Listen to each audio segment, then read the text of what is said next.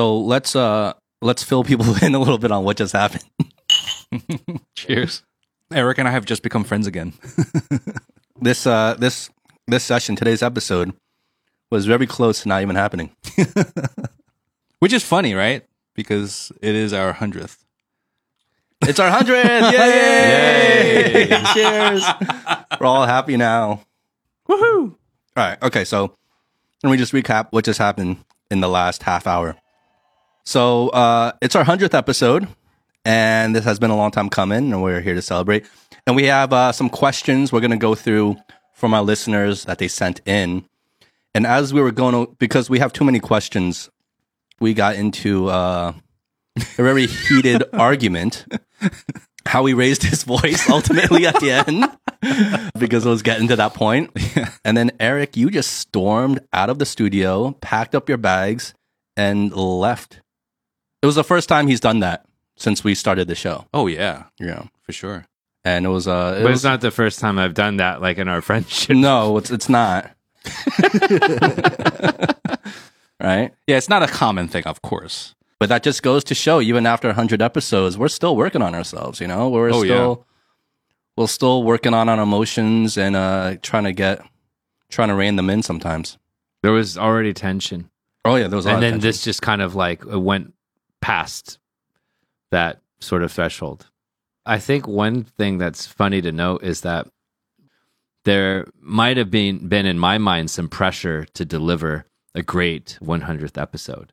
And we've been postponing the 100th as well because we want to make sure we had enough space and time and like we just wanted to really get it right to represent like what we're all about and we like to mess with each other and we like to mess with areas that we've improved on so we can see if we can make the other person regress. I don't think that we're we're in a position to kind of like praise ourselves because I did storm out and how he did kind of have an outburst. Like so this almost became an epic fail. exactly. So we can't like congratulate ourselves for like mitigating like behaviors that we shouldn't have. But the recovery period I think was a lot faster. Then it further de-escalated. I'm like, okay, what's the big deal? I'll just walk back in. and I think the old Eric would not have walked No. back no in. way. No, No, No. way. no. Because basically, you have an A and B right now. You have A, which is you don't de-escalate. You just go with the flow. You react with your emotions. Eric is on his way in the subway home right now. You know, I'm probably going Yelling at or some- something. yelling I'm- at somebody on the you know, subway. You know, Justin's like, "What the fuck just happened?" You know what I mean? And he's like, "I was here to do our hundredth episode, and now now it's a mess." Right? Nobody is good for it. Nobody No. is good for it. But instead, we we were both adults about it, right? And we just kind of like, oh, we we realized our mistake. It was just an emotional burst. Yeah. Let's bring it down. Yeah. And, it, and like you said, Yeah. it had to be from both sides. Yeah. Anyway, this is definitely not how we thought we were going to start off the uh, one celebratory 100th episode. I thought you were going to be like, anyways, this is the hundredth episode. yeah. All right, let, us put all that shit behind us. Cheers, Yeah. motherfuckers. And welcome to the honest drink.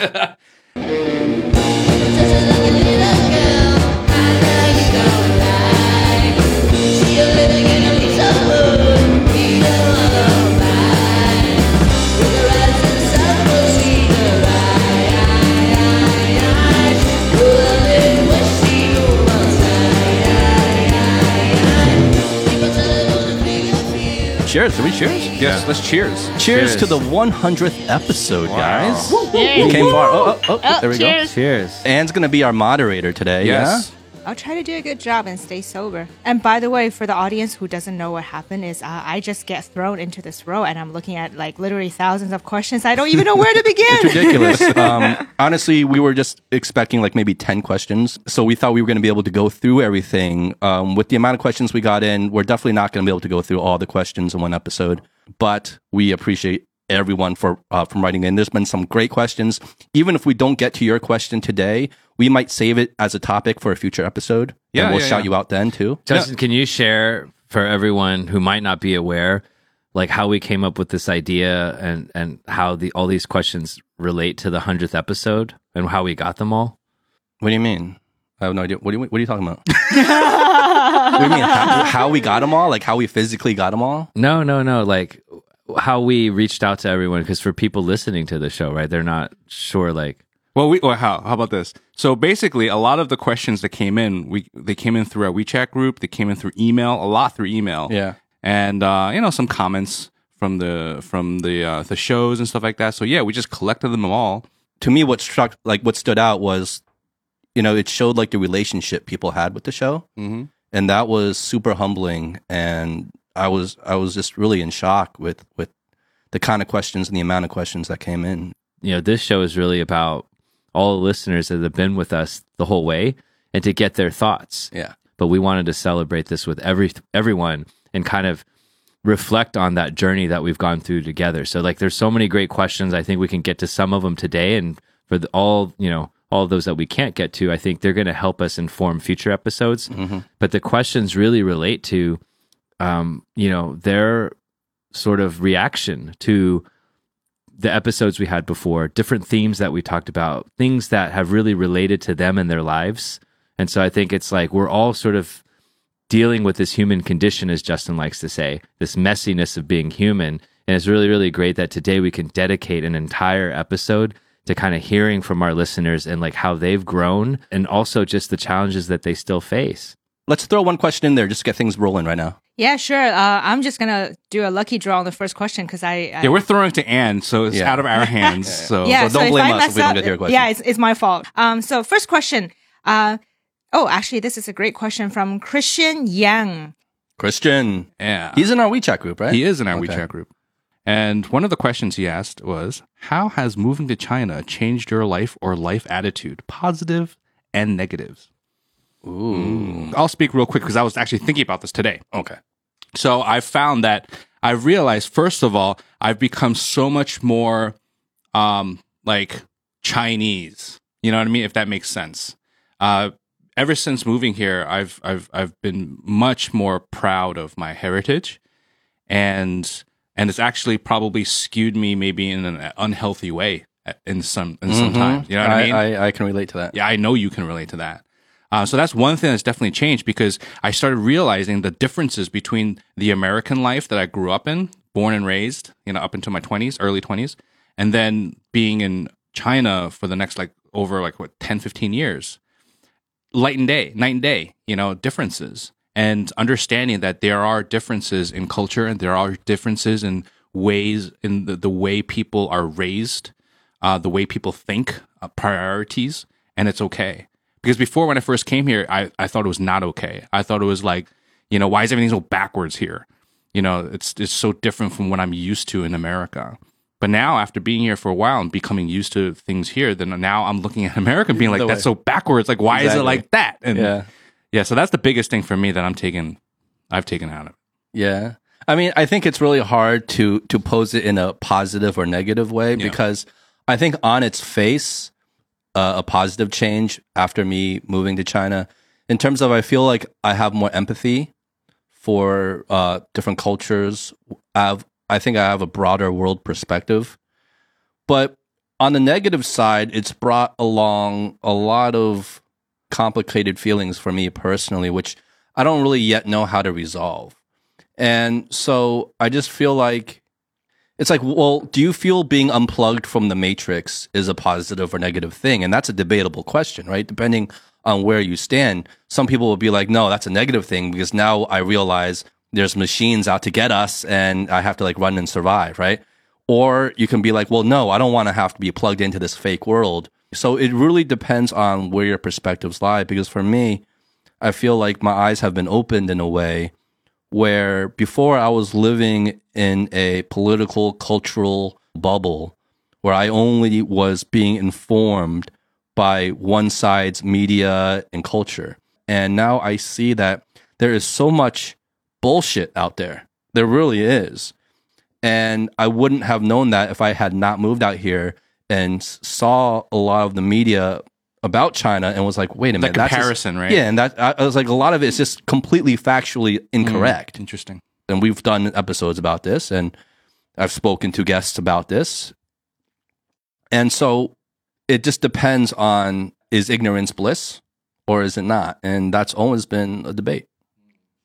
I, I like what you guys said. I the only thing I would add would be number one, moving here was just uh, like uh, im- invaluable part of my development. And had I lived in you know another place, that change and growth and development might look different. But I feel like it's the time here has changed me in a way where it's part of my identity. So I'm really happy about that. I don't know. I can't speculate if I had spent all this hmm. time in the US, if I would have, the experiences there would have changed me. And I have to assume that they would. But I think that moving and living here and working here has been one of the best experiences of my life. It doesn't make me not like the US. It doesn't make me necessarily create this this type of like positive negative feeling. It just actually makes me want to embrace China and the US even more. I think that would be the first point. The second is that I think I've made more friends, whether they're Chinese people or not Chinese people. And I feel like my capacity to connect with people has exponentially improved by being in a different culture and then re relating to all the people around the world. Yeah, obviously after storming out of the room. Yeah, obviously. Obviously, after storming out of the room. And um, I think, you know, finally, it's just, I think these things are kind of inevitable. Like whatever decisions you make in your life where you decide to live, you you go all in on it. So it's it's so I think it's just enhanced and augmented every possible thing. I can't think of too many sort of negative things, and it's enhanced my feelings not just for pe- like all the stuff in China. It's enhanced all the feelings I have and my understanding of all the things outside of China, including ones that maybe I haven't experienced before, but I'm much more open minded to it. I mean, it's a big thing, right? It's like you're leaving your home base, right? That that you what you knew in your heart growing up as your home, which was back in the states, right? And you left, and and you go to you go to a country where it's not your main language, and the culture difference is so huge, and yet it takes a certain type of bravery, it takes a certain type of mentality, I guess, to to to make that Or willingness, of deci- or willingness, yeah, openness, yeah. to to to make that kind of decision. And I mean, one thing that I would take out of this question, or even the way we've been answering, is that sometimes you just kind of you kind of have to just go big, you know, and and do, do get out of your comfort zone. And that's where you have a lot of positive experiences to come out because those are the things that these experiences that we just said are are experiences that I'm sure the minute before we got on the plane coming here, we would never have thought that we would have said. Yeah, You know what I'm saying? And that's the beauty of it yeah. you can't just like we just like in the beginning of the show it's like you can't plan you can't it just you just kind of got to go and just trust that it'll all work out in a, in a good way as long as you have the right mentality I think I don't. I don't think I would be overstepping by saying this, but I think the three of us, it, the, moving here in China, has fundamentally changed the three of us for the better. Uh, this question comes from Faded. So, uh, Faded asks, "Do you guys think there is uh, there's a certain age that we should get married at?" Because um, Faded says, "I constantly get messages from my parents asking me to find a boyfriend. They keep saying the good guys are taken." And telling me I'm getting older, I should get married. Is it a culture thing? Because I feel like Westerners doesn't have that issue. Well, there's a lot to there's a lot to unpack there, for sure. mm-hmm. Well, this is a scenario I think even personally, us as individuals, we have wrestled and are wrestling with. You know, maybe not in terms of the marriage thing, but what marriage also includes, which is maybe the idea of having kids afterwards and, you know, things like this. Um, I think the short answer to, answer the question directly, do I feel what's the, what's Certain age, is there is there a certain age? No, I don't think there's a certain age to get married. And my personal feeling is if anyone tells you there's a certain age to get married, that's bullshit. I don't think we should. I've always said this. so and a I've 14 year old 12 year old can get married come on dude You know what the fuck I mean, dude. i don't know what you, know mean what you, the fuck you I just mean. said if someone okay, challenged of legal age. I Okay. sense an outburst coming. Obviously, I can only speak from a male perspective um, because I know the pressure of time is different for females because the whole idea of the biological clock is a real thing. So, as a male, though, I think there is, we shouldn't base marriage on a number where, like, oh, I'm this age, it's a deadline, I need to get married. Um, I mean, I think that's just, you know, getting married for the sake of getting married. And I've always preached that I think that's a terrible philosophy to have. Um, or a reason to get married. So no, I don't think um, there's a certain age to get married. Saying I'm saying that with the understanding that the pressures are different from a female. So I don't know, like maybe Anne, you can provide a perspective on that as a female. Um, how should I say this without getting Eric pissed off? Just do it. Just piss him off. Who cares?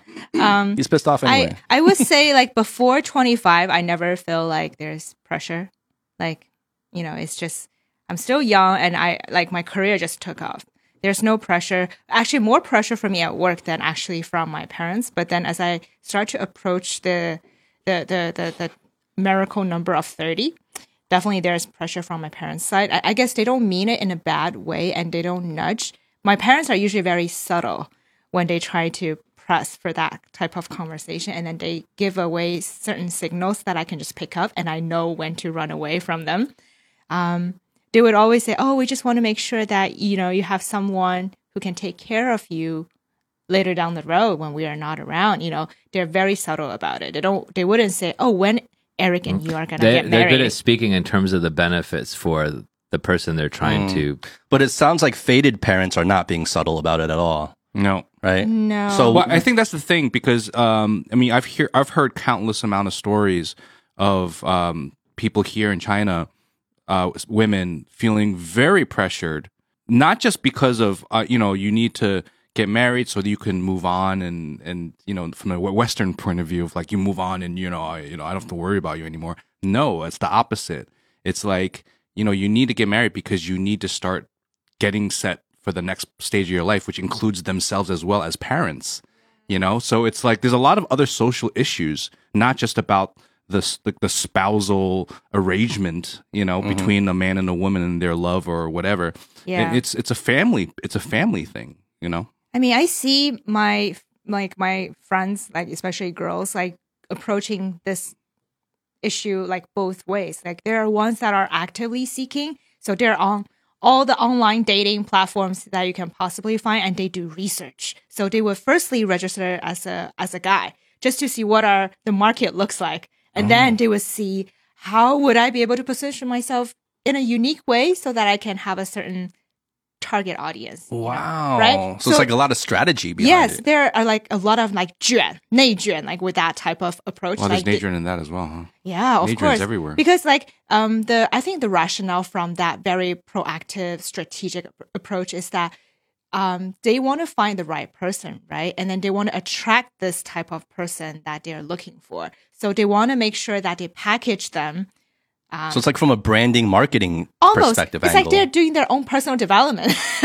right in a way and then there are also the other approach which some of my uh, a lot of them are actually my classmates from my mba in the past and they were more like laid back i don't know if it's culture because most of the uh, most of them are from europe they say oh you know aging is like wine and cheese and whiskey. You know the older you are the higher the value you, you, you might have even if you know in asia maybe some of those culture are slightly different. So these ladies just take their time and then there's no rush for them and their family probably don't put as much pressure.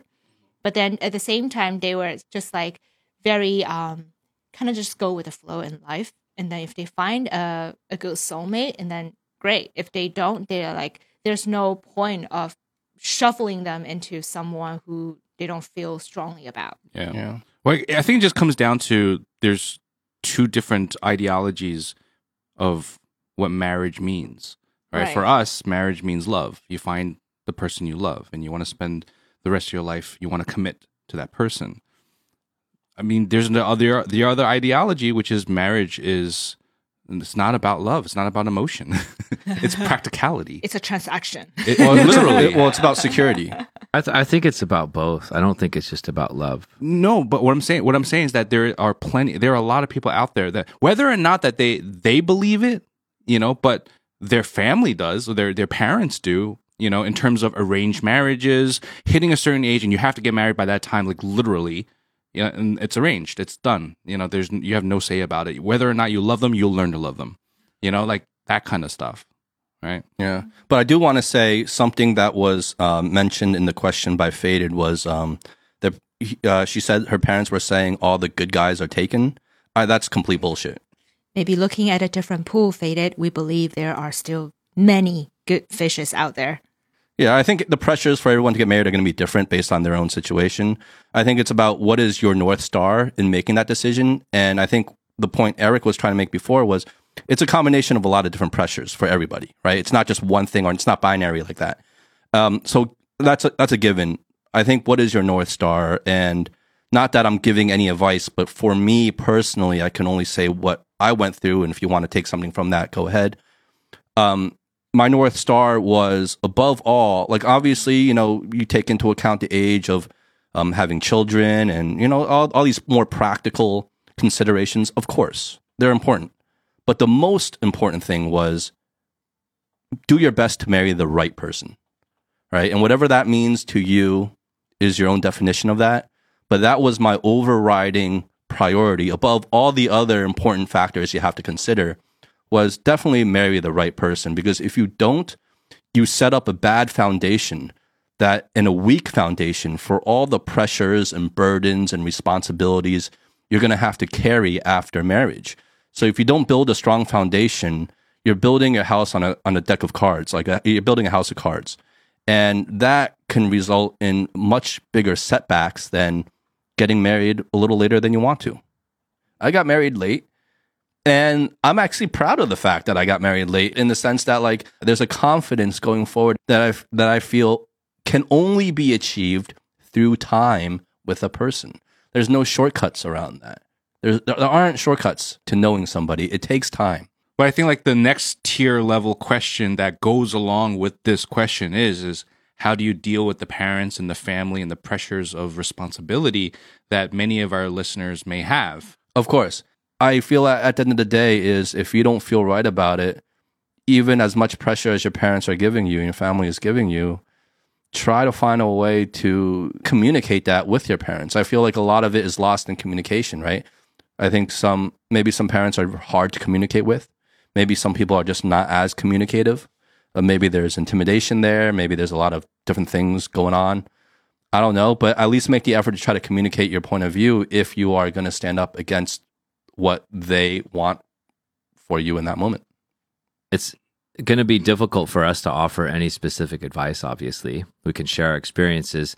Um, but I think Justin has shared some good things about maybe like what not to go into marriage for, right? Like it's hard for us to help people understand like why you would do it. That's really personal to you. But there's probably some things where you shouldn't be doing it, you know, and you shouldn't be going into it too sort of like um, rashly. So you don't marry to get rich?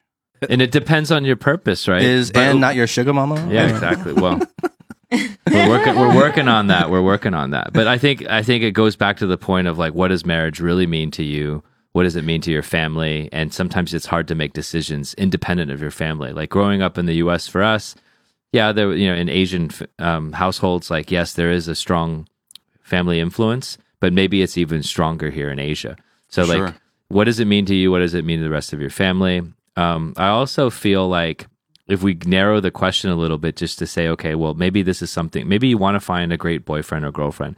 Maybe you want to fi- go on that path. That's what you want. Well, how would you increase your chances? Is that be in the vi- environments um, that you enjoy. So if you like fitness, if you like, you know, going to the museum, um, you know, you like a entrepreneurial environment at work, like whatever it is that you like, um, that involves people. Like put yourself out there more and be in those environments more.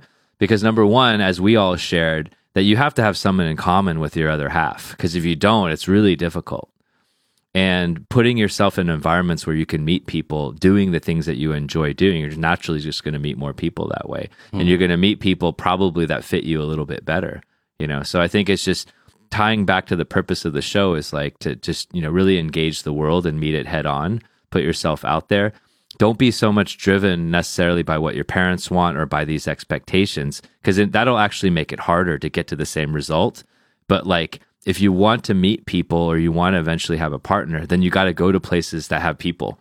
And preferably these places have people that doing similar things to you and preferably whatever you're doing is interactive. Like, you know, going to the movies, you might not meet mm-hmm. anyone, right? But if you go, you know, if you go to like a book club, maybe you'll meet people, you know? So I think it's like try to lessen some of the pressures about um, you know, what's coming externally and focus a little bit more on, you know, what drives you. Also, be very uh, thoughtful about like what your needs are now, knowing that these needs might change in the future. My needs 10 years ago were about partying every night and drinking and just having fun and letting loose. But 10 years later, my those those are no longer my needs. So I also think you got to protect the future self and kind of think about what that person needs in the future. That was long winded. Let's move on. This is actually a question from um, Xu Zi. I hope I pronounced your name correctly. Uh oh. This is a big question. Oh, should we do this one? Do you wear pants on the show? Answer is no. Okay, 旭子, um, X U Z I. Why do you want to have kids? The oh. reason I'm asking is because I think the world is in a really weird state right now with so much uncertainty in terms of geopolitics and climate issues. I'm not sure if I can bear bringing a new life into this world. But at the same time, I see so much love and joy in the eyes of new parents around me. Wow, that's a huge, Well that's a said. huge Yeah. question. you know, I, I, I want to jump in on this right away because honestly, this is something that I have been struggling with. And um, for me, I used to, when I was young, I used to always say that I wanted to be a young father. I wanted to have kids when I was like in my tw- early mid 20s, like when I was young, when I was little, you know what I mean? And then What, once you, and when you were little, you were already saying you wanted yeah, to have kids? like, uh, cause, yeah, uh, Wow. It was weird. I'm not, I'm weird like that. okay. And all of a sudden, because of the way the world is going, my perspective started changing again. I'm like, wait, do I even want to bring kids to this world? And just like he said in this question, Well, we don't know if it's a he. Oh, yeah, well, yeah, exactly. I don't know if it's a he or she. Sorry. Um, what it said.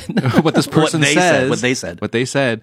Um, it made it totally is, is is something that I thought about because I'm I'm just projecting now of where the world may go and like may may kind of go towards between artificial intelligence taking over between the war of the worlds between climate change like he meant like she this person mentioned um yeah and all of a sudden you're like okay yeah i don't see it happening within the next like you know immediate future but by the time if i have kids now and they get to my age they're going to be right in the, in the middle of it you Yeah. know which is very possible so yeah so I, I definitely thought about that personally and and in the end i made and I, actually i was advocating adoption right Oh, yeah. yeah, and I was actually really thinking about that. But in the end, I actually still decided to think about okay, because I don't have kids, right? So still think about okay, well maybe I will have my own kid, and then and have faith that everything will be okay. And as much as I am in control of this person, this baby's life, I will provide an okay surrounding as much as I can Mm-hmm. and that's the only thing I can think of. That's the only thing that I can control right now. So that's that's my my end my end result for me. So I think it's just a really big decision. And then how you look at it can be really, really complex.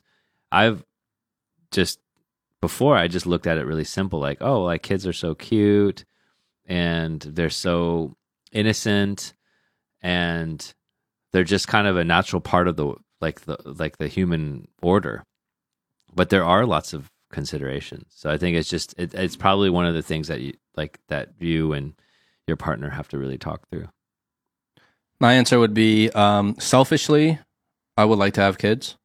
But if I was to try to look at the world objectively, I would say to like just the human race, like, let's not have kids. Let's not have so many kids. You know, who like- decides who gets kids though? Well, like, like, uh, I think I mentioned this before when we watched the movie Avengers. Mm-hmm. Oh, yeah. Um, the snap. I thought, like in my mind, Thanos was the good guy. You know, I, like I totally understood his logic. You're also emo- an an emotionless robot. so Dude, Thanos is like Satan. I can't like. Nah, you're not saying he, he because he saw that the what the world was headed towards, what the universe in his context was headed towards, overpopulation, limited on resources, which just made life miserable for everyone ultimately. And he was trying to save the fut- the people in the future by eliminating half the population. it's like it's like Thanos was watching CNN every day and made his decision. Yeah, you know what I mean? yeah. like Or more like Fox we're- News. I think we're making a lot of assumptions of what Thanos knows and doesn't know. Um, there's uh, this question raised by Sichuan, does it really matter to you that a job gives you a sense of security and prepares you for retirement, like the ultimate 躺平? I don't want to. I don't want the ultimate tang ping. The ultimate tang ping is like you're dead. No, oh come on. That's the ultimate tang ping. No, I, I think Come everyone has different ways to to to view. Well, I think it might be interesting for th- all three of us because all three of us have very different ways of making Yeah. money. So I, I I can go first. Um, so I've never, well, now especially now, I'm not doing my work for a sense of security. I'm not doing it to prepare for my retirement. I'm doing it because I enjoy what I do and because I feel like I cannot or should not be doing anything else right now you know so it's not because i'm doing it for the check i think that's a very uh, different position than many other people may be in yeah. I mean, clearly, all of us sitting here right now are coming from a very privileged, privileged yep point of view, right? Compared to most people in this world, that is not a, a priority for me. Ask me ten years from now, maybe my mind might change. I know this the answer to this question very well from from my parents. Absolutely, right? They were immigrants. Uh, they struggled. They very different than me. I mean, we share a lot of the same. We share the same values, but they're very different. But if I asked this to my parents, there wouldn't be a me had they not answered yes to this question. Yeah. You know, when they moved to the U.S., like a sense of security. Their life was driven by the need for security because they grew up in an environment where they didn't have that. And so every single decision that they've made, even now, is to think about what happens to them and what happens to their children if should one day they not be around. So I think that this is a, a very personal question. It addresses your personal needs, and there's no one that is wrong on this Mm. question. But you should, you know, like every person should really consider what their circumstances and really think about it, knowing that in 10, 20, 30 years, that future you might be different than the current you, but that future you is going to be, you know, you're going to be giving that person a package. And whether it's a good package or a bad package, whatever it is, you've got to think about because that's you. So, are you answering the question that yes, it is a priority for you? It is super important. Like, I, I'm not going to answer it for me in particular, right? Because I think that it's not relevant to the audience in that sense. But I just wanted to share the example of my parents where it's different than me, and circumstances could change, right? Like if I if if tomorrow I became broke, fuck, man, like yeah, you better bet that the answer is yes.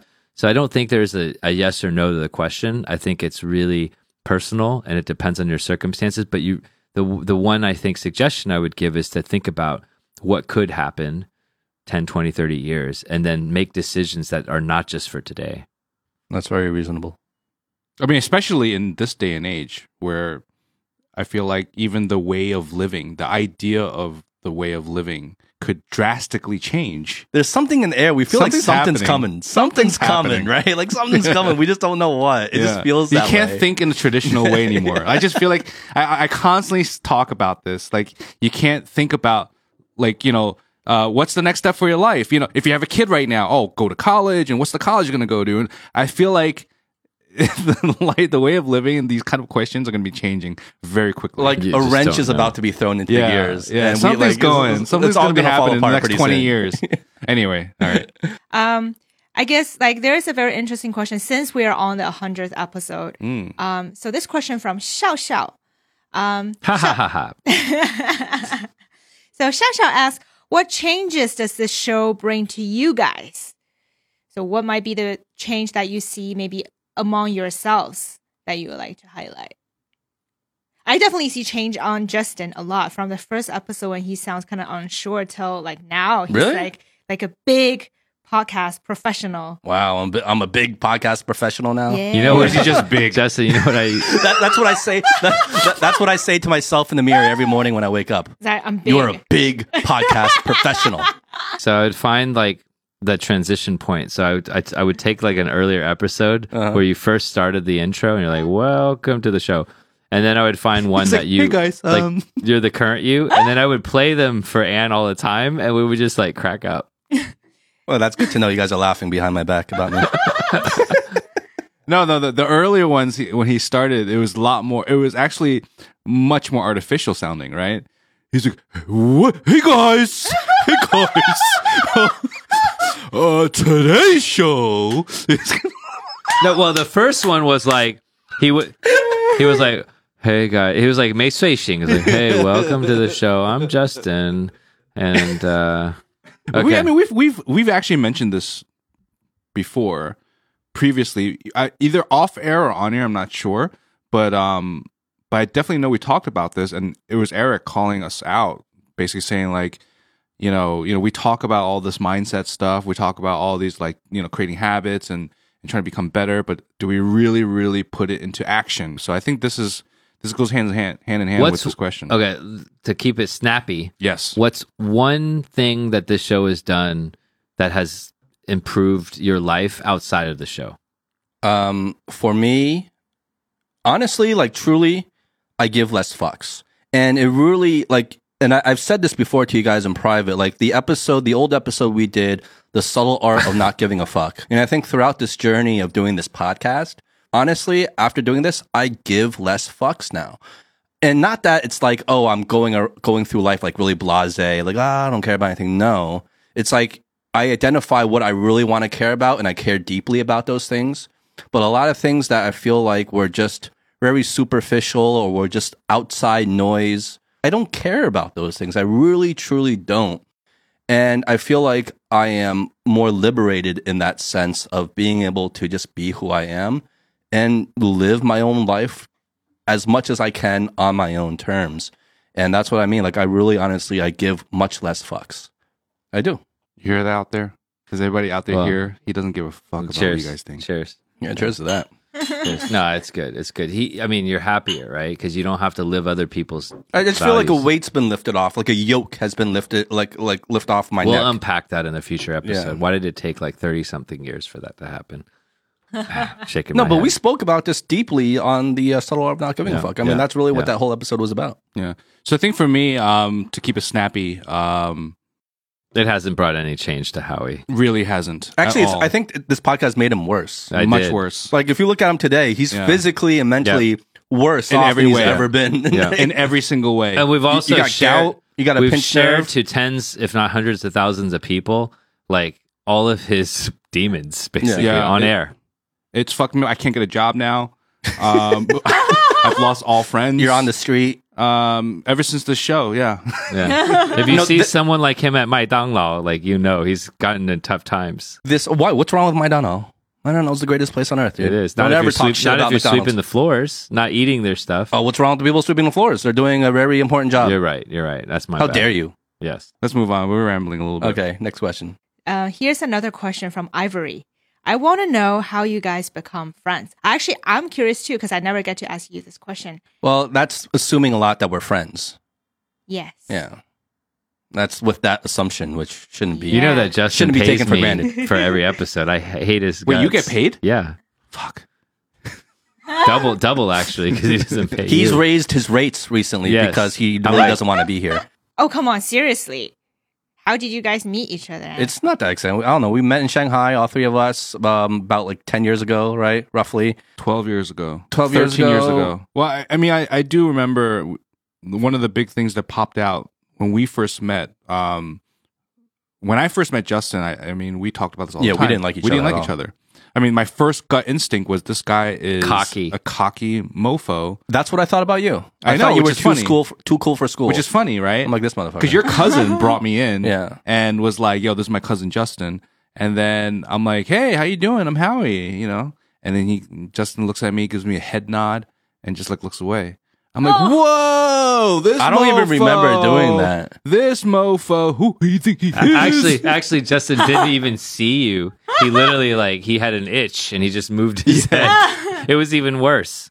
Yeah, no, it's funny because we really didn't like each other at all when we first met. Yeah. Me and you, how you like we just rubbed each other the wrong way. Yeah, and then we slowly became so close, right? And I actually I do remember something about Eric. Uh, I'm not going to go into too much detail, but um, I do remember the first moment I said hi to him, and I don't think I ever told you this because it Mm. wasn't like uh, as like intense as when I first met, met Justin. But I remember uh, Eric was wearing like this like white like kind of like stripe kind of A like white suit. uh, like um like button down shirt and and I, I, when I shook his hand he looks me in the eye he's like oh Howie I said, yes. Oh, nice, nice, nice to meet you. Nice to meet you. Like Very really polite. formal, like a networking event or Like really formal, really polite. And and I was thinking, and I remember my first thought was like, okay, he seems like a nice guy, right? And then literally cut to two hours later, three hours later, his shirt is like half untucked, like running around, like beer everywhere or like alcohol everywhere. He's like, oh god! He's just like screaming. He's like, let's get out of here. Let's go somewhere else. Just like, fighting "Whoa." people. No, he wasn't fighting. He was just really excited. He was just really drunk, right? so he was like, let's go. Let's move on. Come on, guy. Who's with me? Who's with me? like, like one of those moments. So that was, so I was like, okay. Like from super composed Yeah. to like the most uncomposed. yeah, so that that I remember, and I was like, "All right, cool. He can get down." so then, yeah, Okay. I'll don't just share two thoughts. There's too many. So Justin was kind of like the jock, and like everyone sort of like respected him, right? Because he was like the jock. He didn't say that much, but like he was like he was the man. And then Howie, you know, he he was kind of the ladies, like you know, the ladies' man, and I and that that was where the respect came What, what from. is the ladies' man? yeah. I don't know what that means. No, he was like he was smooth.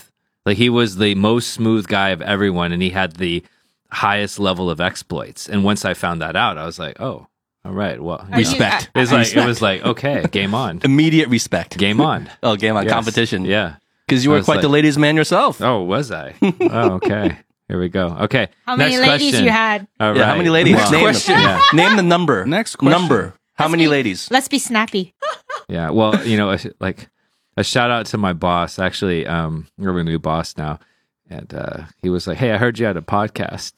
It's like, mind if I listen in? I'm like, that's cool. Oh, this is going to give you more street cred. Yeah. More I street sent cred. him the Gavin Pratt episode. I don't know if I want him to listen to this one. He's a cool guy, though. Well, Ivory, that's how uh, we first met. Oh, that sounds crazy enough. That like Those uh, are crazy times. Yeah, crazy times. I hope that wasn't like back in university or college. No, it was back in Shanghai when Back we in first when we all moved to Shanghai. That was like last year. Oh, wait. Um, No, no, No, those last were year. truly crazy times. And like for the a lot of the young people, they don't understand how crazy Shanghai used to be back back then. It's crazy because if you guys were like that, like when you just got to Shanghai, how would you guys even behave when you were back in the university time? my mom basically like lived in my dorm and beat my, beat my ass But every I day. th- I think you just hit. You're hitting a real good point because a lot of the reasons why that I found when I first moved here that a lot of people quote unquote partied really hard was because back in the states they didn't. You know what I mean? Yeah. For many different reasons. They were all bottled up back yeah, they were bo- bottled up, or whatever, and that's a very common thing. Or they weren't part of the cool crowd. Asians, you know, Yeah, back yeah, then, right? So that's that's one thing I definitely uh, realized and uh, remembered.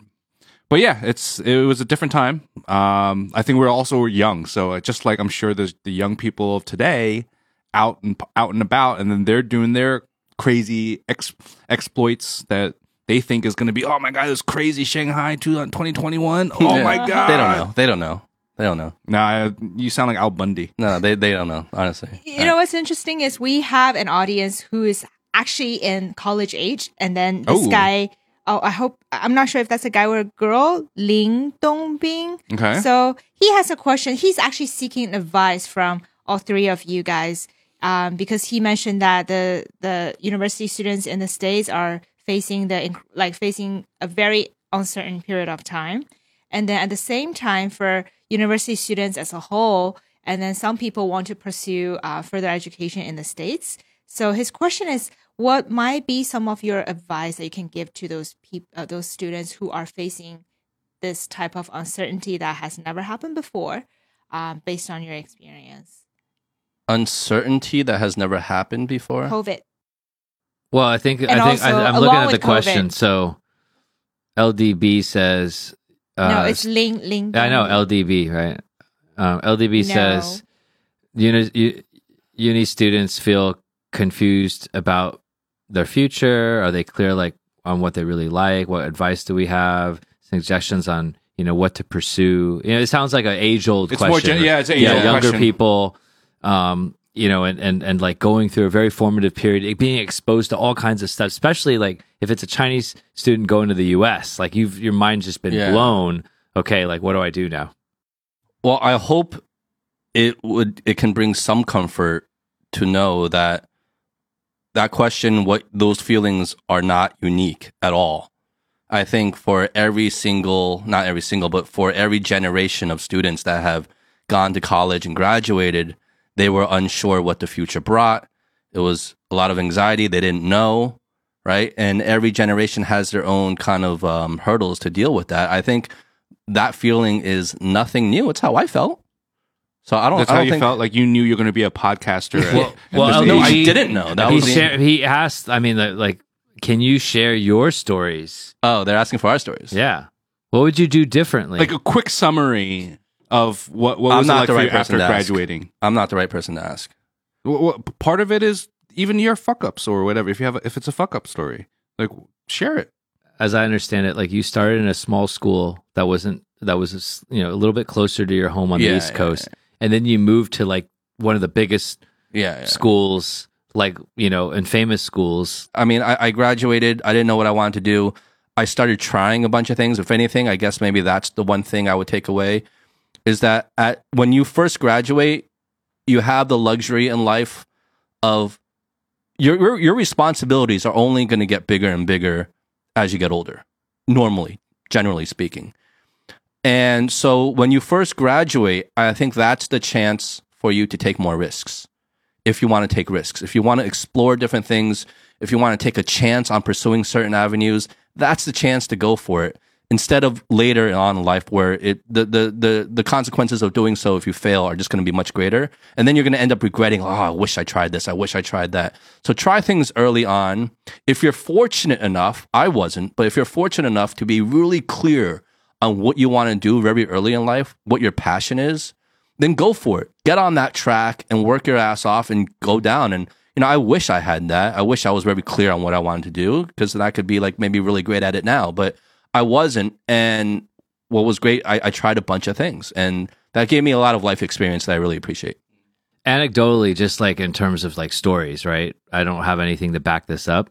Is that like all the folks like Justin that I spoke with whose parents were a little bit more chill and you know I had really you know strict parents they got to experience different things I don't think it held them back I don't hear a lot of like you know these friends or people I know that said oh yeah you know like I wasn't that focused I tried different things and then now like I'm you know I'm not having a good life at the same time I would say that like because there was a lot of pressure and focus in certain things that I didn't necessarily want to do I you know I I, I think I had a, a a good sort of early um, part of my life, and um, but I, I I think I I would have wished that it was like I could try more things.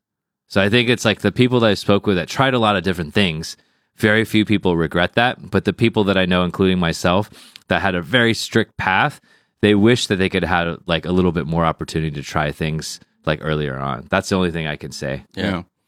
I mean, I think for me, um, really quickly is um, I studied film and I went, I was very direct with exactly what I wanted to do, and um, afterwards, uh, I mean, I I jumped around, you know, and I used to think that that was bad, like I wasted time. You know, I still like p- a little part of me think uh, thinks that way, um, but I mean, I started doing other things, like for example, uh, besides music, I was playing music, but when I came to Shanghai, I was also doing a lot more marketing stuff and and you know events and and uh, other creative things, and then we did you know fashion brand and, and so I did a lot of other stuff, account management as well. You know, I did a lot of other stuff that had nothing to do with directing, McDonald's. making French fries at McDonald's. There's Uh, nothing more interesting, compelling than account management. nothing. Yeah. nothing. And so, yeah, basically, um, but then I kind of came back, right? So then I came back to, to, to filmmaking and then I used all those experiences to help me do what I do now. Yeah. And that's what I think that's the key because, um, you know, when, when, uh, Ling LDB, Ling Dongbing, is that Ling what? Dongbing, yeah. Is that? Ling Dongbing was asking about, you know, some, some suggestions on, on how to pursue what you like. A lot of times, if you don't know, even if you do know, sometimes it's good to veer. Sometimes it's good to just throw yourself in different situations or, or try to learn different things because you, you'll always be able to connect the dots and creates uh like this hybrid version of what this ideal version of what you could be. And I think I love what you're saying, and it's true. I think the main takeaway here, that to sum it all up, is just try to curate as much life experience as you can. Try different things, date different people, do whatever it is. Like do all these things when you can when you're young.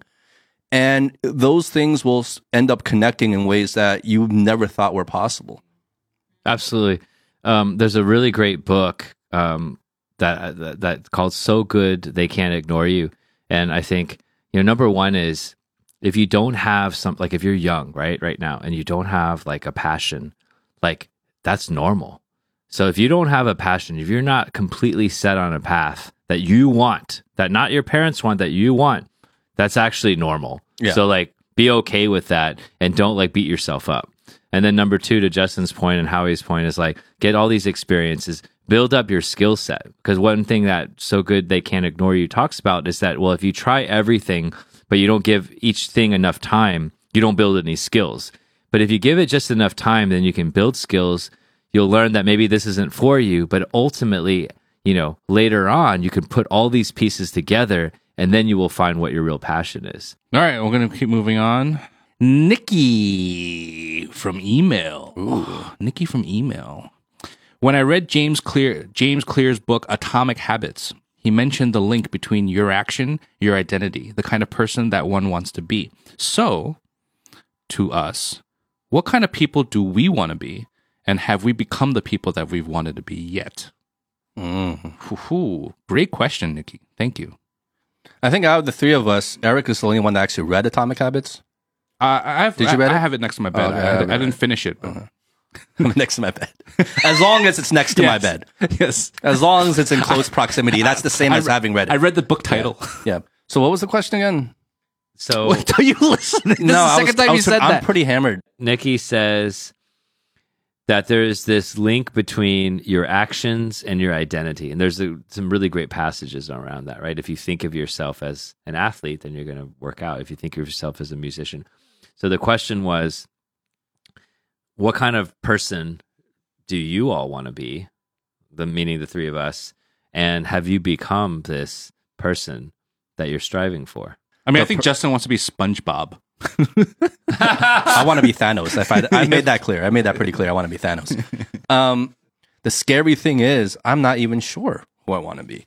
I used to think I wanted to be a successful entrepreneur. That's what I used to think back in the day. I used to think I wanted to be an artist, a musician, a chef. These are all things that I felt like I used to want to be. And yet it changes. And right now, I'm asking, I think the questions that probably a lot of people ask themselves is, well, what is it all about? What is life all about? And what do I want to get out of it at the end of the day? And the whole kind of cliche, like, okay, well, you're on your deathbed. What are the memories you want to have? What are the achievements? What, what, what would you be grateful for on your deathbed for having achieved? I think when we get lost is when we lose sight of that question and get into and just become robotic into the routine of life, into the outside pressures of life, and we start living a life that is not kind of dictated on our own terms. We start living a life that is not something we want at all, is not something that brings us any sort of happiness or fulfillment.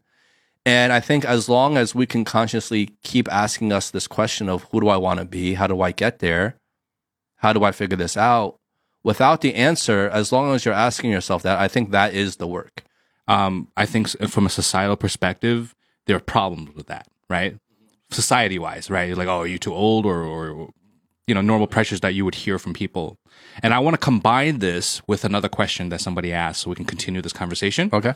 So the, the other question was from Kate Chichi. Um, and she asked, Do you guys think age brings limits? Will you always do the things that you really want to do no matter how old you are? Right? For example, like going abroad for a master's, PhD in your 40s, starting a business in your 50s, or do you compromise for the sake of family, marriage, or age? You know, that kind of stuff.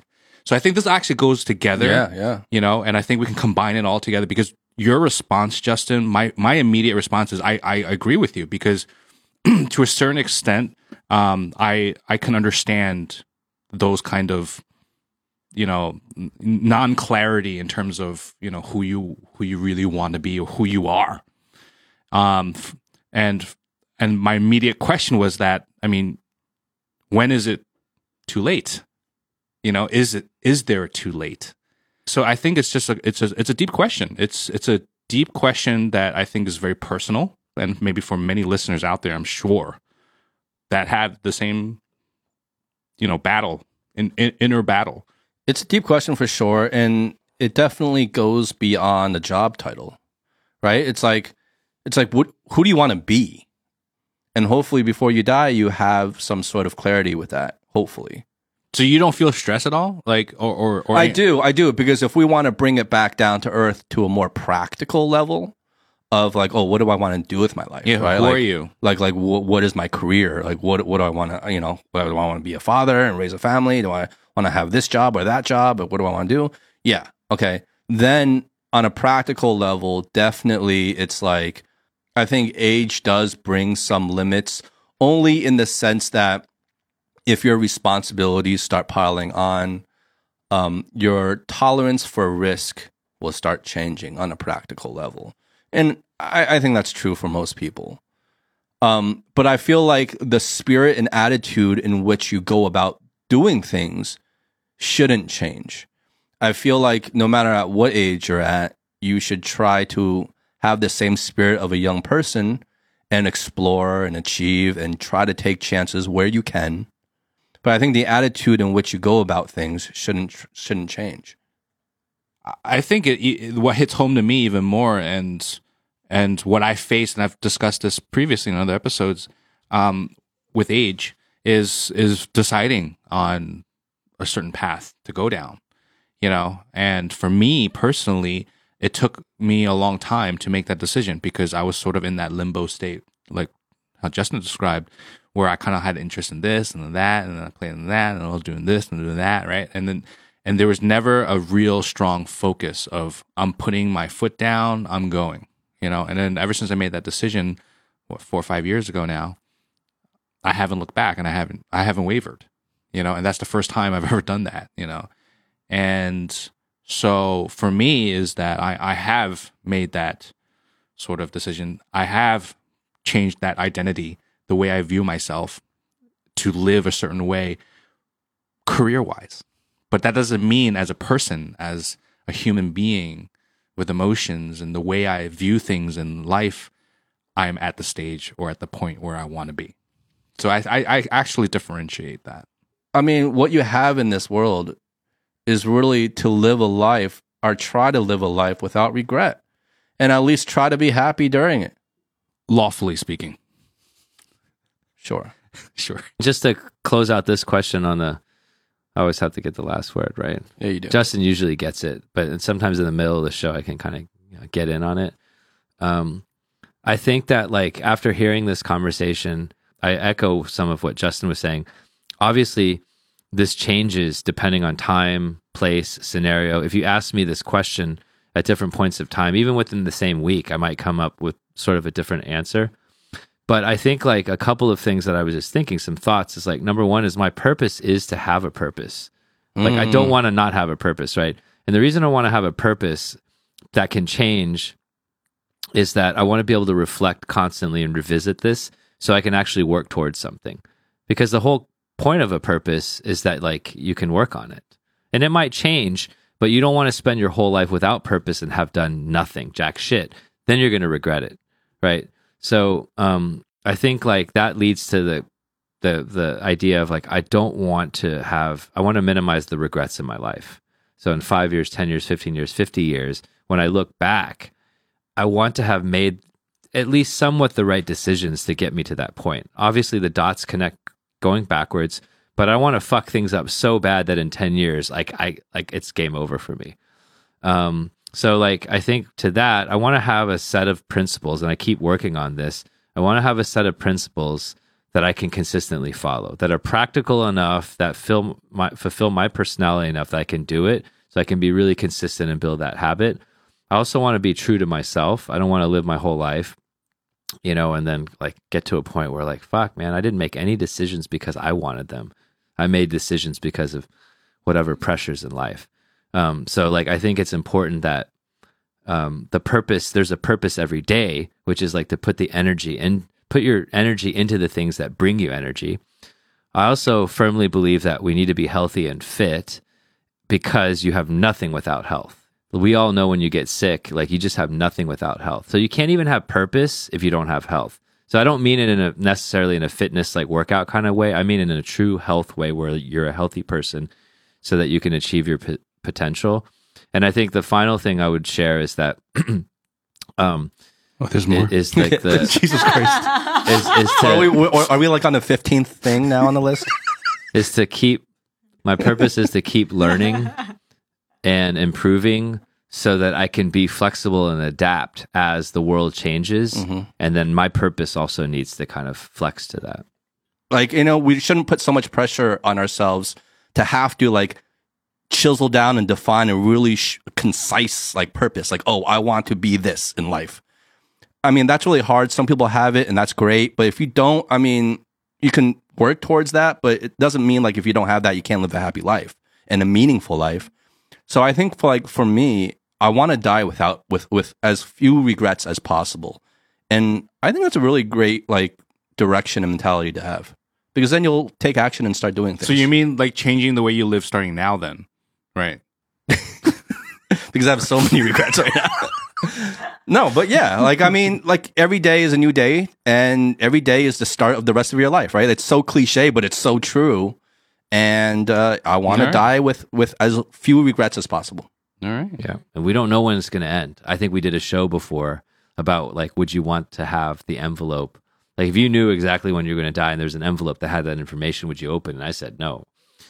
But how do you la- navigate your life? If you want to just really break it down, because most, probably the three of us, we don't have a whole lot of clarity. And that's probably an issue because the more clarity we have, then the more that we can direct our attention and focus and energy into the things that we value. And that's probably not a rare thing. I think probably most people don't have clarity. Yeah. That's the point of the show Yeah. is that we're talking through these things.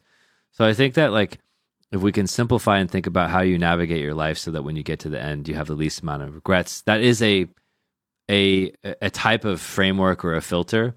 I also ask myself this question, well then what values are going to drive your day-to-day decisions and actions? So I think these are two things that come to mind. And while I've made some progress in being able to answer these questions and I've made changes in my life, going to bed early, waking up early, like that's a value of mine that I that I didn't have most of my life, but my experience tells me that this is going to lead to less regrets at the end of my life. And so I've started to kind of answer this really complex question like how do you not have how do you have the least amount of regrets when you get to that end? And so I think it's a process, not an actual formula. Um, I also think that people think about when they think about what will give them the least amount of regrets long term and in the short term because you you this this this battle is happening between the short term you and the long term you. I think Kahneman, Daniel Kahneman has talked a lot about that, the experiencing self versus like the remembering self. But this notion of achievement, uh, just enjoying the moment, um, exploring new things, all these things are constantly coming into conflict. And one thing that I wanted to call out on this one is that you have to have the means to be able to have the autonomy to make your own decisions. This is a little bit of honest drink host privilege oh, for sure. is that sure. we can actually have the conversation and we can say, hey, I, I, I actually have the means to make these decisions. Whereas there's a lot of people where their life is much simpler. Like it's just a matter of survival. So I think that also gives you the context, like death and gratitude give you the context that, oh shit, maybe life isn't that complicated. Maybe I should just be a good fucking human being and be nice to people and like make the world better because I've got it pretty, pretty easy but there's always this conflict of like the day to day you wanting certain things, wanting to achieve, and who do you want to be by the end of your life when when you're reading your eulogy, as David Brooks says, your eulogy virtues versus your resume virtues.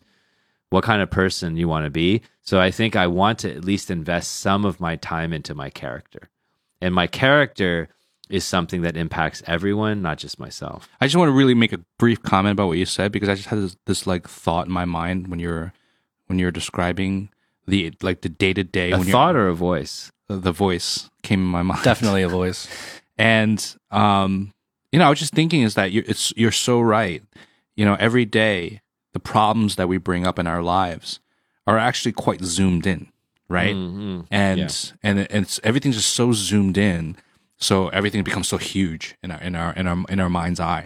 Now, if you kind of zoom out and kind of see like the world, you know, we, I think you mentioned this before, then all of a sudden you realize that it's not such a big thing, and you kind of have to simplify some of your thoughts, some of your needs, some of your wants. Maybe it's, it is as simple as you know, just be a good human being. You know, like like don't think so much. Why are you so so zoomed in on this problem? You're so zoomed in on the situation zoom out, zoom out a little bit.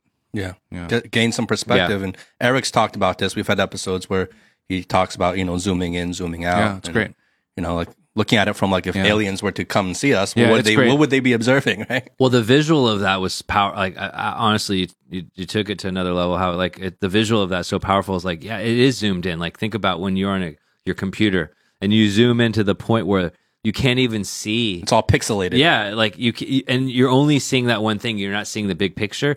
That's when you've gone off track for sure, and that's a filter. So I feel like, like I, I've what you guys were sharing. It's like there are no answers, but there are just this process of continuing to ask good questions.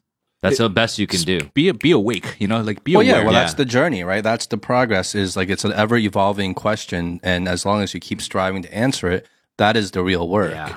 right? Yeah, And another thing, you know, as we wrap this question up, is that I mean, honestly, do you feel that the world is is benefited when you are a happy person versus or when you're unhappy? Like, do you provide more value to this world when you're happy or when you're unhappy?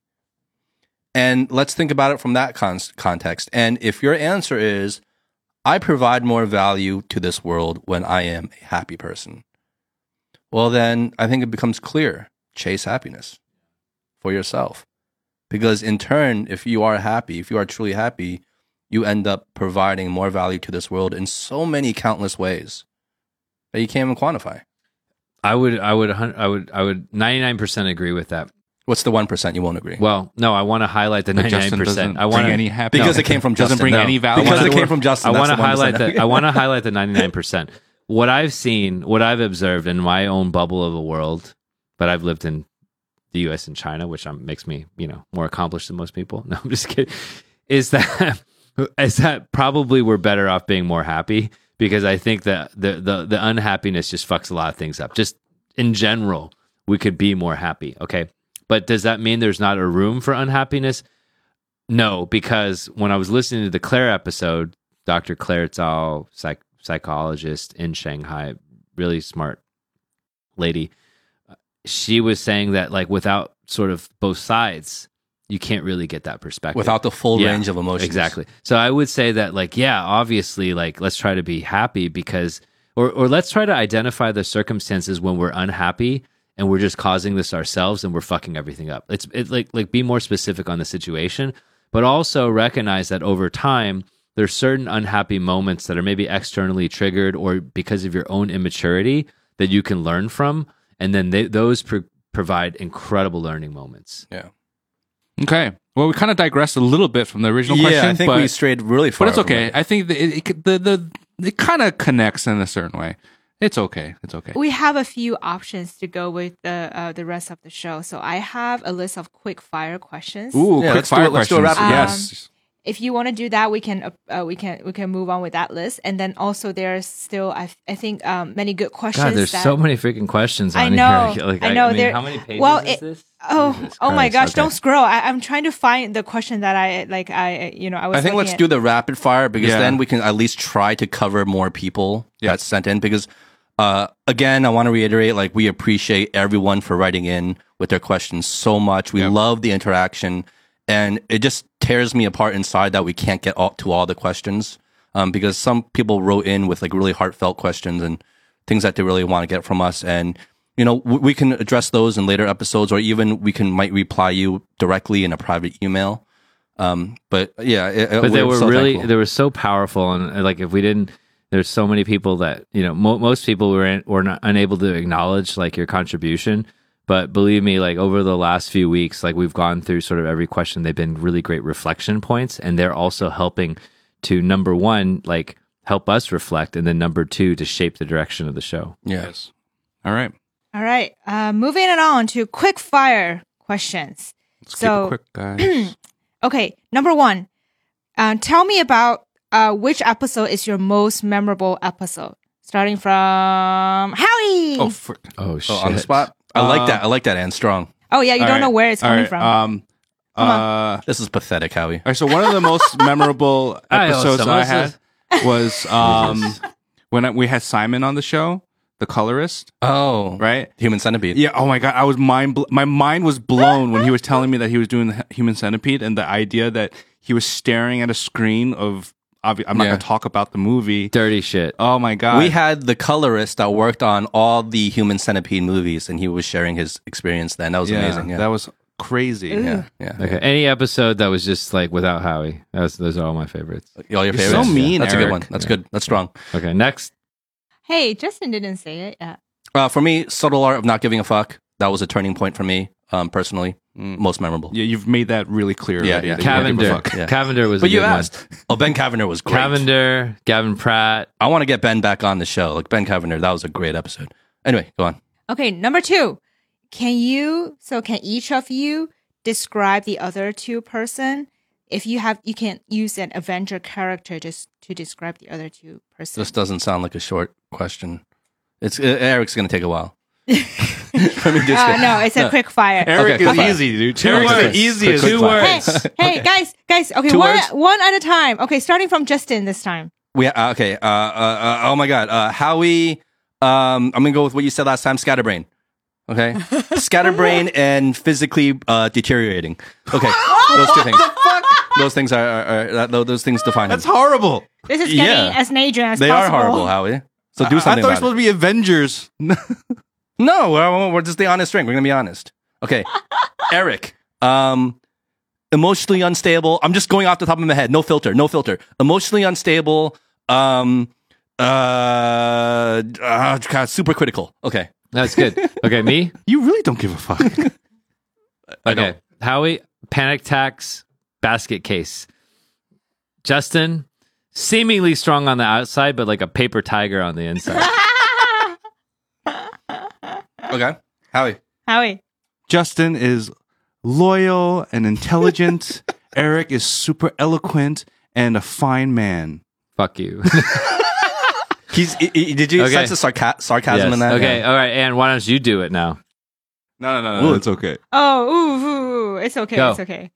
Hey, She was uh, really nervous for a second. That she Yeah. had to do it. Eric? Yeah, he's the most badass motherfucker Eric, on the planet. he's eloquent and can be talkative biggest you at know the what. same time. Baddest motherfucker Ooh, on here, the here, planet. here, here on that one. Wait, wait. What did she say? I said Eric can be eloquent and then talkative at the same time. Oh yeah. and Justin lay back and then chill. And you made a lot of funny comments.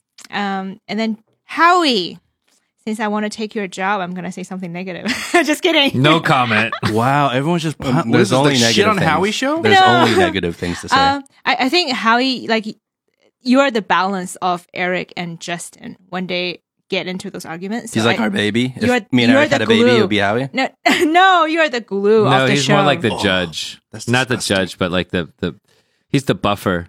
like like if it's like Israel Israel and Palestine, he's like the the actual buffer zone. the Gaza Strip.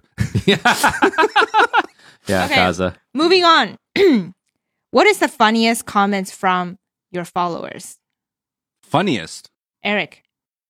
Yeah, Eric. Eric's got a lover. Some guy got his comment. Andy. Well, Oh, yes. Andy. Oh, was it- An- you remember the name? Yeah, Andy's like, I love you. Yeah, you have a uh, admirer, not even a secret admirer. Shout out to Andy. Yeah. Andy. If you're listening, Eric's available. Yeah. Yeah, no I hope, shame in that. I hope Andy No is shame in uh, that. listening. No shame in that. Okay, funniest comments. Uh, there are two. I remember one comment um, we got on Instagram from a listener was saying, "If the Honest Drink was a cult, I'd be their most loyal member." I thought that was hilarious. And uh, a different comment we got um, was I forget who it was from, but it was a comment saying, um, "This is the third time like I missed my subway stop." Oh, I remember I'm that listening one to the. Honest Drink. Yeah. and I relate to that because I've missed a lot of subway stops listening to other op- uh, uh, podcasts, so I, I know what that feels like. Howie. Huh? Oh, my Huh? favorite. My favorite comment was, "Ha ha ha! I love it." Ha ha ha. my favorite my favorite comment was Daka. Okay. My- my- no, my favorite comment was like, "What, Justin? You're married? 那就算了吧." It's like 气死了，算了. Unsubscribe. It's like it's your loss. yeah. Okay, moving on. So, among you three, who speaks the most fluent Chinese? Eric. Eric. I would say Eric. Eric. Are you sure it's not you, Howie? I'm pretty sure. It's definitely not me. Okay. It's definitely not Justin. Okay. Well, since Eric, you get voluntold, let's try a tongue twister in Chinese. Okay. Are you 吃 ready? 葡萄皮不要 Okay. Okay. That's not the one I'm going to Okay. test you on. Okay. 你 Try, 好， try this one. 门上吊刀，刀刀吊着. But say it fast. 门上吊刀，吊刀这吊着。门上跳跳跳跳跳跳着。咚咚咚咚。 Okay. Anyways. Oh I well, couldn't now we remember know none of them is fluent in Wait, Chinese. what is it again? It's 门上吊刀，刀刀吊着。门上吊吊，当当门上门门门上吊刀吊刀吊着。 it. Yes. Good. Oh, That is was great. Is that close? I think I might be the most fluent one, guys. Welcome to the honest drink. 欢迎到 the honest drink. Let's go rapid fire. Come on. Okay, I love New Jersey. What part of New Jersey did you live in, Justin? and that is Howie? from 以人民的名义. Well, I grew up in a part of Jersey that was called Watchung. Uh, it's Watchung, New Jersey. Sounds and very Asian, Chinese. N- no, it's actually Native American. Oh. Yeah, it, it was. Na- Watchung. yeah, Watchung is a Native American name. Um, Native Americans used to live there back in the day. Little little So quick, it's a small town. Small town. quick note: I am also from New Jersey, and I am from Bergenfield, New Jersey. So Yeah. That is definitely not a Native American name. Well, I'm not from New Jersey. I'm from a place called Sugarland. Texas. Sugarland. All right, I'm gonna I'm gonna combo a quick question because I think they kind of go together. So um, this is from HLY. Um, hi there. I'm quite curious. How do you guys make a living? Is I is uh, the honest drink just your part time job? The one that kind of goes with this is. I remember one of your early episodes. You guys mentioned that you're open to have sponsors for the show. Has that happened yet? so I kind of think they kind of go together. But the financials. Eric, want to take this? Yeah. sure. sure. You guys love doing this to me. so I we all have very different um No, no, just say the name of the company you work Hold for. on. That's all. We don't. It's rapid fire. Rapid fire. Rapid fire. we all have different ways of making a living. Um, I, I have a corporate role, and I've been in this role for a long time. And uh, no, I work in the this. Uh, I work for a great company. Eric works really hard. He he he he's uh he's uh We can say it's a tech company, right? yeah, I work for a really, really, you know, like a great company. Tech company. Yep, Yeah, technology. yep, yep. It's a great company. I've been there for a while. yeah. It does all right. What, what and what, what do I do? Oh, uh, what what you is can Howie for do? all okay. of us. I think. Sure, sure. No, no, no, I think if me answer. anybody, Howie No, has me said what he's he's done the most on this show. It's, it's, No, it's, no. we're Let me always make talking su- about his work. Let me make sure I get I'm getting this right. Tired right? of it. So Howie Howie has been mostly in the creative industry. He studied film at, a, uh, at one of the top schools. I'm doing the whole credibility thing Yeah, that you're yeah, telling me yeah. not to do. But, Yeah. But sometimes it comes no, it's not a qualifier. It's an enhancer and a booster, right? To elevate Okay. us. Okay. So, anyways, like Howie's very, very creative, went to the top film schools in the US, went through his career and doing different things and you know, production, advertising, PR, etc. But then now in the last few years has been chasing his dream, which is making films and also um, from a living perspective, he makes commercials for uh, you know, Fortune whatever companies. He's a director. That was the quick answer. He's a Dalian. No, but But he am, am I enhanced right? me. Am I you right? enhanced me. No, but it's true. You enhanced me. You're, it's true though, right? I'm like a- you make a living. The making a living a part, Yes, part yes, is yes. making Yes, commercials. I make for a top living- com- I'm a director. companies. Yes, and That's what- and- how I make a living. But he's like a film director. He's yeah. Yes. His next movie, Avengers Five, is coming out soon. Dune Two. Yeah. How many Oscars do you have? And? Uh, the- five and counting. You remember the Arrival? That was kind of a shit movie with Denis Villeneuve. The Departure is coming out in a few years by Howard. That's my pen name. The Departure. no, wait, wait, wait, wait. What isn't his uh, standout film? Was it called Fade? Oh, Fade. Look up Fade. If anyone wants to know like true art in Yeah. cinema, If you want to know how to, it's Fade. If you want to know how not to make breakfast, watch Fade. oh, check it out. Fade okay, by Howie. Justin. All right, this Okay. one's a tough one. Wait, I'm doing it. Oh, okay, okay, go on, go go for it. Okay. I would say that um, my my perspective of of Justin falls into sort of three time periods. Okay, So the first time period when was when Justin was in the U.S. and he was um, trying to figure out like what he was truly passionate about, right? So he had like uh, like a, really good band in L.A. He was like a sous chef in a top restaurant. He was Puff Daddy's driver at some point, like, and um, through like all kinds of different connections he had, he tried a lot of different things, and he got himself into some very interesting circumstances that most people wouldn't have the talent or connections to be able to do. Porn business. Yeah, we're not going to talk about that. But he's done some pretty crazy shit. Um, and then the, I think the second period is, you know, like in China, um, Oh, only he, he worked period. and then started his own venture and did that for a few years. And um, that was a pretty interesting adventure. He expanded in China, like um, did some pretty pretty cool stuff. And then now, um, in this third phase, um, he's got some pretty interesting uh, real estate projects going on, but I don't know the details. Did I overshare? You, no, you didn't overshare, but I'm actually, I think, I felt like, I'm surprised, like, you knew actually know more about my past. Dude, than I than love you, man. I fucking know your shit. High five, bro. I love you too, man. Yeah. He watches all your porn films. Like he watched all of them. He loves them. So, to answer the, uh, whose question was it about sponsors? Uh, that was Sh- uh, Shuzi. Oh, so we had two from this person. Yeah. Okay. Uh, no, we do not have sponsors so far. This is purely out of our own interest and love and Pocket.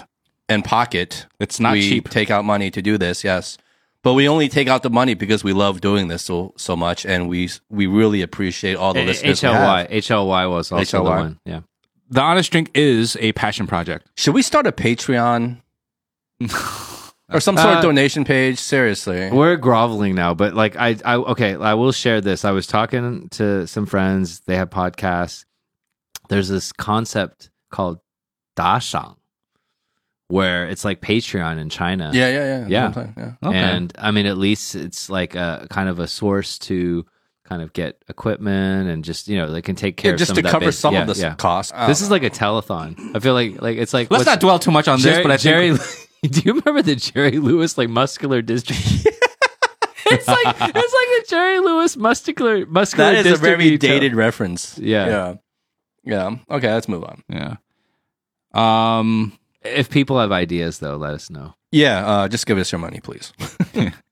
shall we pick one more? That's a the deeper one, and then yeah, I mean we're kind of running short on time, right? Yeah, so let's One go. more, one Hey, more. let- Let me pick one here. So this is one from um, Sandra Chow. I was looking at the same right? one. Right? Yeah. You're seeing that, right? Sandra Chow De Li. Is that how you pronounce it? Midlife crisis. I started to listen to this podcast because of this episode. When was the first time you guys felt midlife crisis? Uh, I don't want to reveal your age, but you're really, really young. I'm going to be. It's okay. She wrote it. So okay, okay, okay. I'm going to be 30 next year. Uh, okay. I can feel peer stress. It might be midlife crisis. Maybe the society admires young success rather rather than the late blo- bloomer. Yeah. Wow. So third okay, hold on. First of all, if you're going to be if you're 29 now, you already feel like it's past your prime, it's midlife crisis. And and people live to what, 85 now? Yeah, average in 80s. So th- like think about the society societal pre- pressure. So you're one third into your life. And you're already, and you're already feeling, like, I'm in my midlife crisis. That's insane. Because when I was 30, I was not thinking that at all.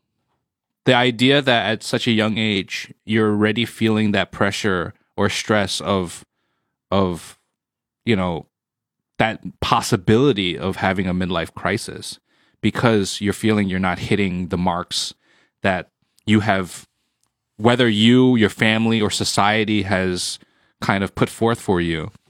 You're not hitting those marks, so you feel like, oh my God, is my time over? Uh, Is it too late? Whether it's job, whether it's marriage, or there's anything. Well, it only comes through comparison. I feel like I think that's the big thing with the midlife crisis is that it's really spurred by us constantly comparing ourselves with others. yeah. And like we've we've said this to death on this show is like well, she said it. I can feel the pure stress. yeah, and especially when you look at social media, everyone's posting their best lives, their best moments. So it exacerbates the whole situation where you feel like, "Oh my god, everyone's so much further ahead than I am." But honestly, the truth is everyone's just faking it until they make it. everyone, no matter how successful they are. Honestly, I've talked to enough really successful people in my life where everyone is literally faking it the whole way through.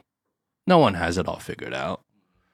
I don't know. What was the, but the question is also like when did we start feeling the midlife crisis? Yeah, when did we feel? When Well, did we start? have you guys gone through a midlife crisis yet? Because I've been open about mine. I did. Remember, I, I, I, I personally, I was when I had my um, to- big transition in life, Mm, um, in my late thirties, mm. um, mid to late thirties, and That's when you went out and made your uh your your Film. your film Yeah. Fade. and then I actually Check out Fade, guys. yeah, the ultimate um, breakfast film, and basically,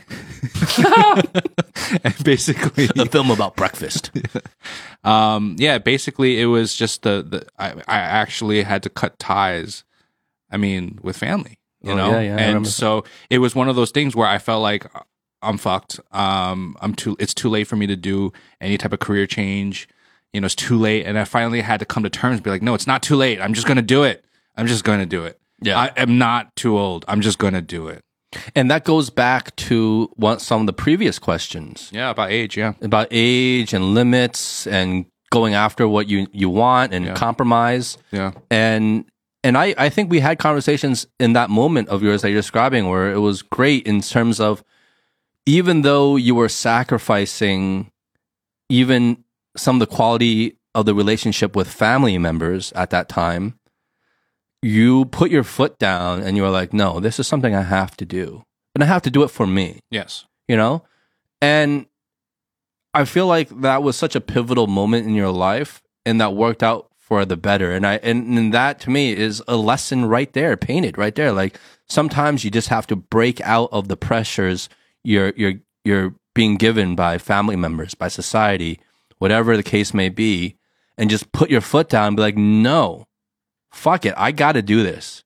And I'm gonna do it because I need to do this. And I think there's a lot of virtue in that. I think there's a lot of courage in that. And we st- we have to stop thinking about working on ourselves as a selfish thing. We have to stop putting it through that lens. Working on yourself first Yeah. is probably the one of the most productive things you can do because like we said when you're happy, when when you are a better person, you produce better things and, you part of- get better results. And part of that self is is is doing whatever you can, whatever it takes to push out that out, outside noise, right? That that instinctual reaction to compare yourself to your peers. Because a lot of midlife crisis is about age. Oh, yeah, it's about time. Time, Yeah. right? So for me, it was about like, am I too old to do that pivot to change?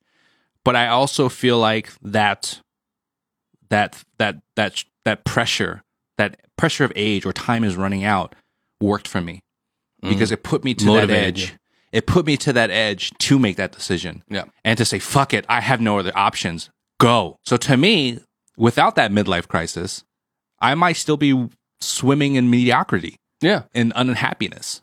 Utilize the pressure of age to maybe motivate themselves to do what they want to do, just Yeah. like you. It's like, don't wait. Yeah, don't wait. Do it now. Right. And I think that's a lot about what we preach on this show as well. And this reminds me of um, something Gabor said to me on my on the first episode we ever did with them is if you look at a lot of the past presidents, they achieved their most momentous, their most defining achievements. Some of them when they're 70 freaking years old. Right? And so when you put it in that perspective and you look at a lot of these great world leaders or maybe not so great world leaders too, you look at their biggest achievements and it came in really late in life. And that puts a lot of things into perspective too. And it's always important to know that it's never too late to to make something of Yeah. yourself. Eric, do you- I, I don't think you've ever mentioned a midlife crisis moment. Have you had one? I've got a strong point of view on this one. Mm. Really? fire away. Great. Okay, go I'm for excited. it. Okay. Finally, I'm finally. excited. Well, you know, I just I collect all of the nuggets, and I just you know I always You then I- regurgitate Then I, bunkai, bunkai. No, I synthesize like a like a mother bird. Go ahead. I, I synthesize, augment, and then you know, and then mic drop. That's my style. He's a mic dropper. I'm a mic dropper. Yeah, I know how my fans. Yeah, thank you, thank you all. My fans. No, it's the one guy, the one guy that really loved it. Okay, hundredth episode. No, if you're like if you are in particular, I know like you're all fans of our show, but if you're in particular a fan of Eric, you know, yeah, give us a shout out. Yeah, I want to I want to let these boys know that so Justin doesn't play Thanos and cut the show to 1.5 people. Okay, all right. So going back to the question, uh, so we have a, a, a young person here. Uh, oh, lady Sandra. Um, and you know she was asking them about the midlife crisis. Like she's starting to feel like stress from her friends and um, peers. She feels like it might be a midlife crisis. Society admires like young success. We're talking about achievement rather than late bloomers. Like we're talking about presidents that are like 70 years old and she's like not even 30 yet and she's already worried about these things right i do want to connect a couple of dots so if we look at sandra like and we kind of maybe uh, as, like assume some of the pressure she's facing. Okay, marriage might be one of them. I don't know, right? I mean, at that age, like there was a question earlier.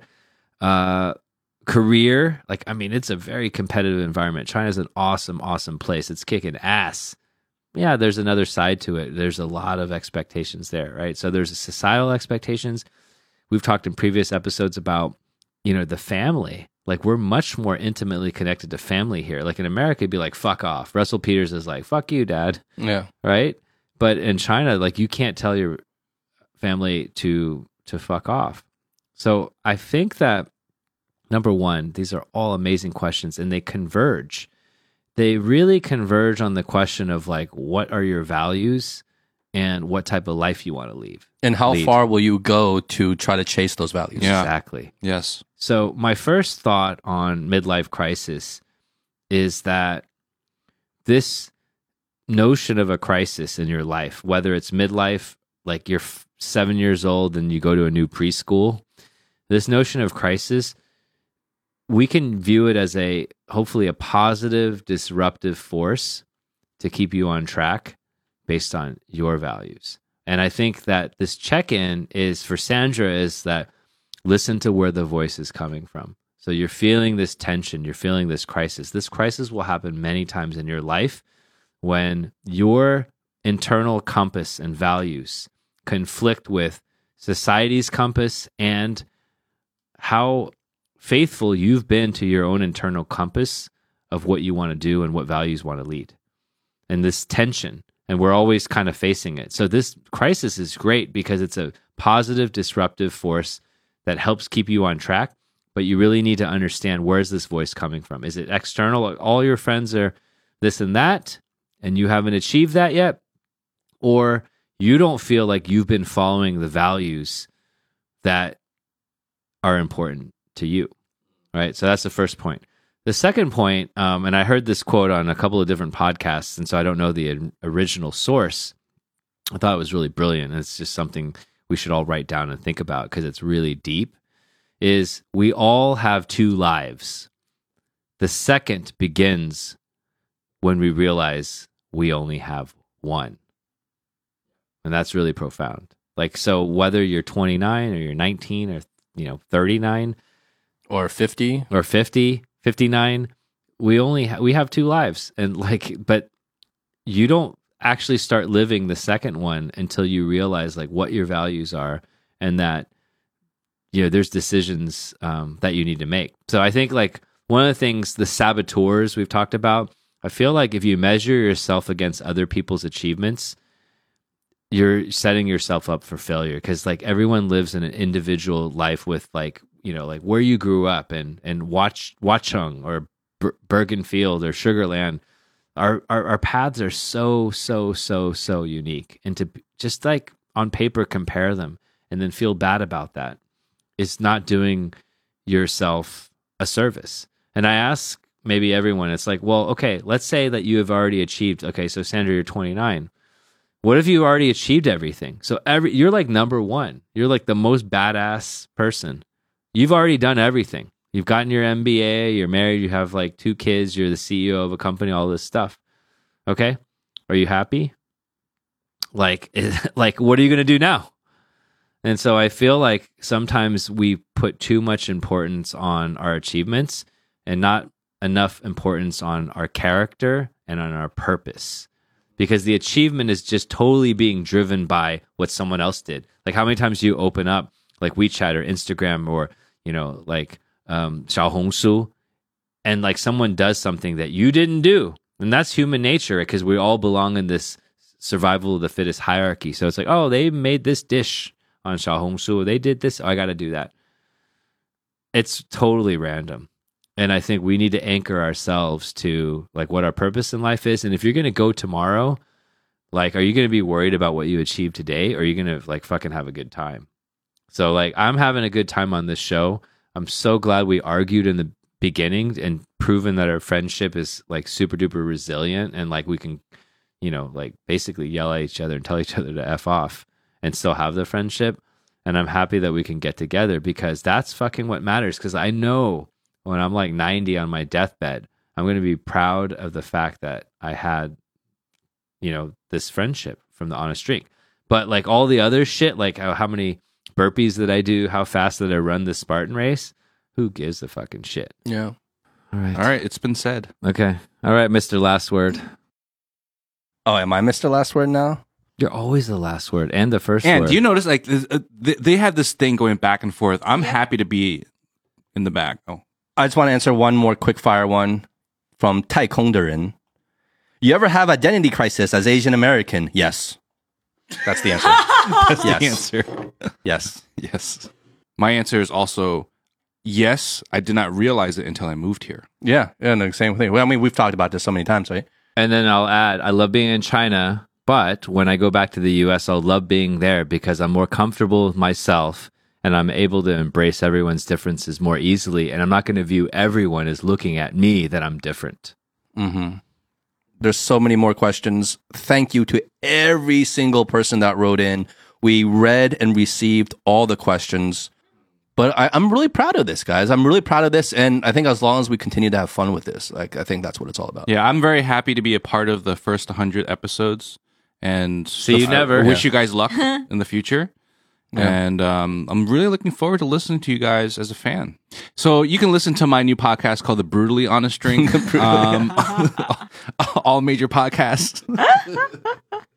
I, I like I will, I will say um, number one is that I'm I'm eternally grateful to to both of you um, for getting this project off the ground. You know, there's so many things in life that we want to do, and we have all these ideas in our head. And uh, you know, I can't say that sometimes like I'm the most action oriented person. This is something that I really, really enjoy doing. I'm internally grateful for you guys to put all of our strengths together and do something that you know that only we could do. I'm really proud of the the work, and I hope we could do another hundred episodes because it's it's made a positive difference in my life. And the second comment I will share is for like everyone else um, who could probably relate to me and say like you have all these ideas in your head, but like it's like it's so daunting and like I don't know where to start, and like you know it's too big of a thing. I can't do it. You can do it. Just start small. Find some friends that have that common interest, like that have different strengths than you do, and that can make up for your weaknesses. And just do it. You will. You will really be sort of grateful that you've done something like that. And so I just I'm eternally grateful because you guys have helped me do something that I don't think that I could have ever done on, on my own. That's beautiful, man. Yeah, let me pour you guys out some more whiskey. Okay, we got to drink. and we this. got cheers. Uh, one final toast here. Hold on. Pour you guys out. Oh, he can't seem to drink because of his gout. Again, physical deterioration. Um. All right, guys. Here's to. He's got no water either. Come here. he- he's got nothing. He's got nothing going. Uh, I love you, Howie. here's to 100 more. Let's go, guys. The honest All right, drink. here we go. Cheers. Cheers. All right. That was our 100th episode. I am Justin. And I'm leaving. And I'm no, I'm sad that you're leaving, Howie. I'm Eric. I'm Ant, your new host. All right, guys, that's it for today. Be good, be well, peace. Bye bye.